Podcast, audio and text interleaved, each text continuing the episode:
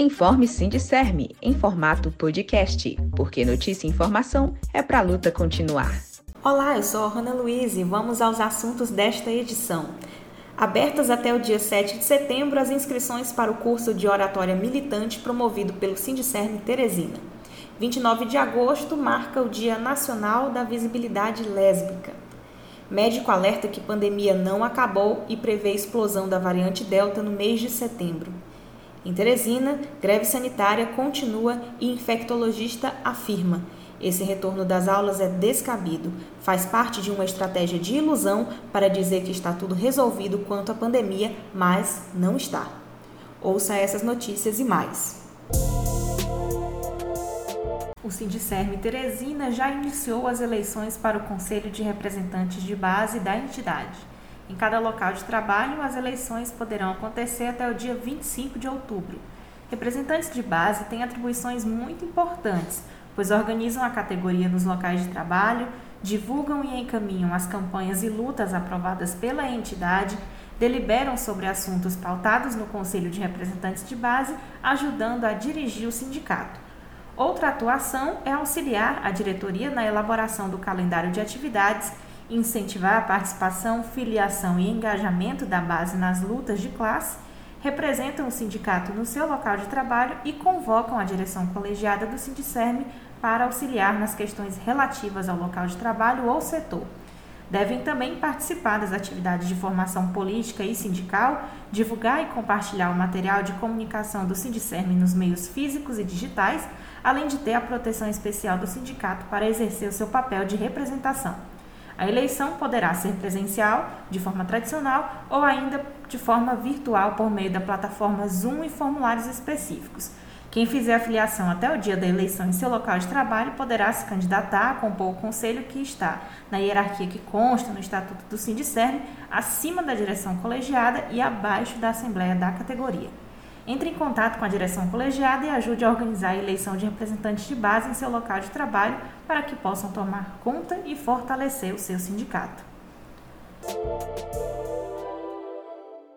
A diretoria colegiada do Sindicerme Teresina, por meio da Direção de Formação Política e Sindical, está recebendo as inscrições para mais um curso. Dessa vez, as vagas são para formação no curso de Oratória Militante um formulário online está divulgado nas redes sociais do Sindicerme Teresina e ficará disponível até o dia 7 de setembro para as pessoas interessadas. O curso básico Iniciação à Oratória Militante se destina a despertar nas lideranças sindicais a necessidade de planejar a intervenção e exposição das ideias. O curso se propõe a estimular, através de técnicas e conhecimentos de retórica, discussão e sustentação de teses e argumentos convincentes, saber atacar argumentos contrários, delimitar o assunto de acordo com o tempo disponível, planejar a intervenção para persuadir o público e conhecimentos da própria oratória, como saber usar respiração, gestos, voz, entonações e fluidez capazes de fazer com que as palavras seduzam o interlocutor. Aliado ao compromisso com a revolução social, o curso estimula o aprofundamento visando fortalecer a autoconfiança e determinação nas lideranças. Para saber mais sobre as inscrições e outras informações, entre em contato com a diretora Manuela Borges pelo número de telefone ou mensagem de WhatsApp 869 9930 4466.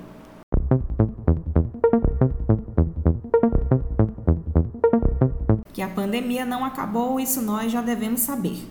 Mas o novo alerta feito por especialistas em saúde é sobre o avanço da variante Delta em território nacional. Em uma live do Movimento dos Trabalhadores Sem Terra, o MST, o médico e cientista Miguel Nicoleles fez este alerta.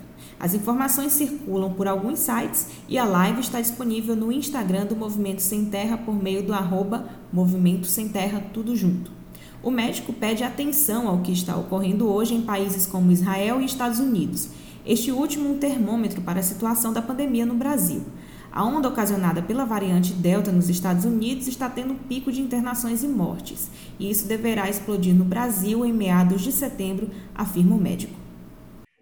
Final de setembro, nós provavelmente vamos ter uma nova explosão aqui, e nós temos que estar preparados para isso.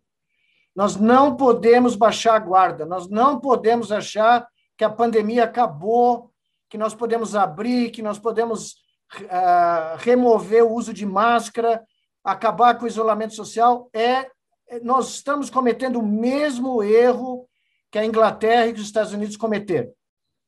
Mesmo porque a nossa vacinação ainda não está nos níveis que ela precisaria estar para nos proteger minimamente contra essa. A greve sanitária na educação municipal de Teresina continua.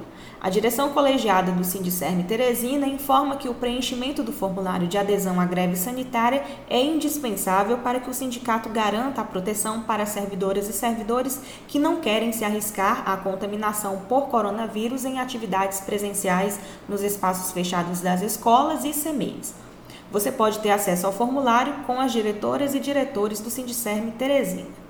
E em uma reportagem publicada no portal O Estado do Piauí, Carlos Henrique Neri, infectologista e professor de medicina da Universidade Federal do Piauí, afirma que o retorno presencial nesta fase da campanha de imunização será um erro caso ocorra. Ele destaca que a possibilidade dessas atividades só poderá ser planejada com mais de 75% da população vacinada com a primeira e segunda dose. Entretanto, apenas 23,88% dos teresinenses estão completamente imunizados, segundo dados coletados no vacinômetro na semana passada. Ainda de acordo com o texto, Carlos Henrique ressalta que, com a iminência da variante Delta no Brasil, a cepa do vírus pode chegar rapidamente ao Piauí e fazer com que o número de mortes pela doença possa se elevar, inclusive entre a população vacinada e sob maior risco de fatalidade, como idosos e portadores de comorbidades. Ele diz que o que acontece no mundo também acontece aqui. É um roteiro devastador e que já é vivido em estados como Rio de Janeiro. Esse retorno das aulas é descabido, faz parte de uma estratégia de ilusão para dizer que está tudo resolvido quanto à pandemia, mas não está, conclui o médico. A categoria está em greve sanitária desde o dia 10 de agosto e permanecerá em trabalho remoto até que haja a testagem e imunização completa dos membros das comunidades escolares. E agora ouça Maria Clara Moraes, que apresenta mais algumas notícias. Olá! O dia 29 de agosto lembrou o Dia Nacional da Visibilidade Lésbica. A data é marca da luta permanente das mulheres lésbicas contra a lesbofobia, a misoginia e o machismo que vitimizam mulheres diariamente. A visibilidade é uma pauta que tem a intenção de não aceitar mais as opressões que operam na política, na educação, no mercado de trabalho e outras tantas esferas. É parte de uma luta diária para que nenhuma mulher seja oprimida, silenciada, violentada ou morta por sua condição de gênero e sexualidade.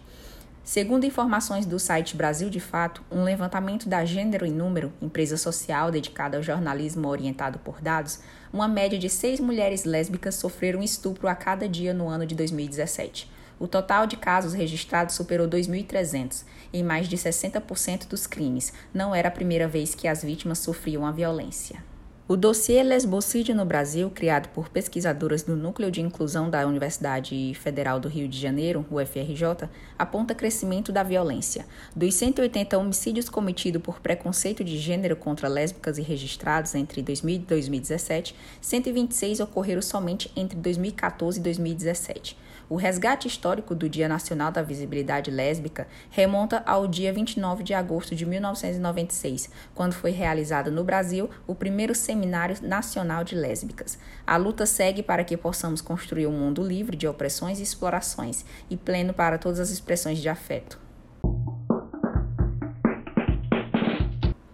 Os povos indígenas do Brasil estão travando uma das lutas mais importantes da história nacional em defesa das demarcações e pelo reconhecimento das terras indígenas.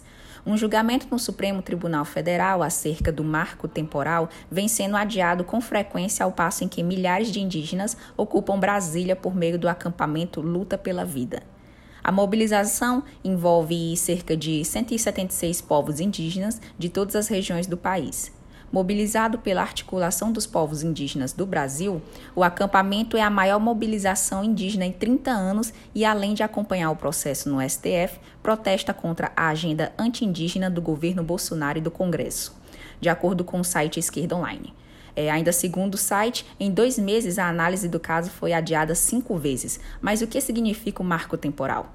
Se trata de uma tese ruralista que restringe os direitos indígenas. Segundo a interpretação considerada inconstitucional, os povos indígenas só teriam direito à demarcação das terras que estivessem em sua posse no dia 5 de outubro de 1988, data da promulgação da Constituição em vigor. Alternativamente, se não estivessem na terra, precisariam estar em disputa judicial ou em conflito material comprovado pela área na mesma data. A tese é injusta porque desconsidera as expulsões, remoções forçadas e todas as violências sofridas pelos indígenas até a promulgação da Constituição.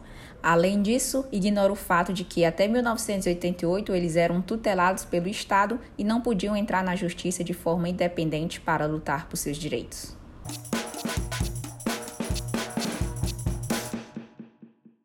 Essas são as notícias de hoje. Para saber mais, acesse o site www.sindicermeteresina.com.br, também o blog sindicermethe.blogspot.com.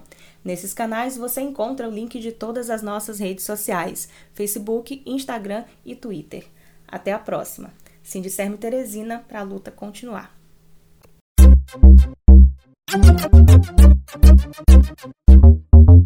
Música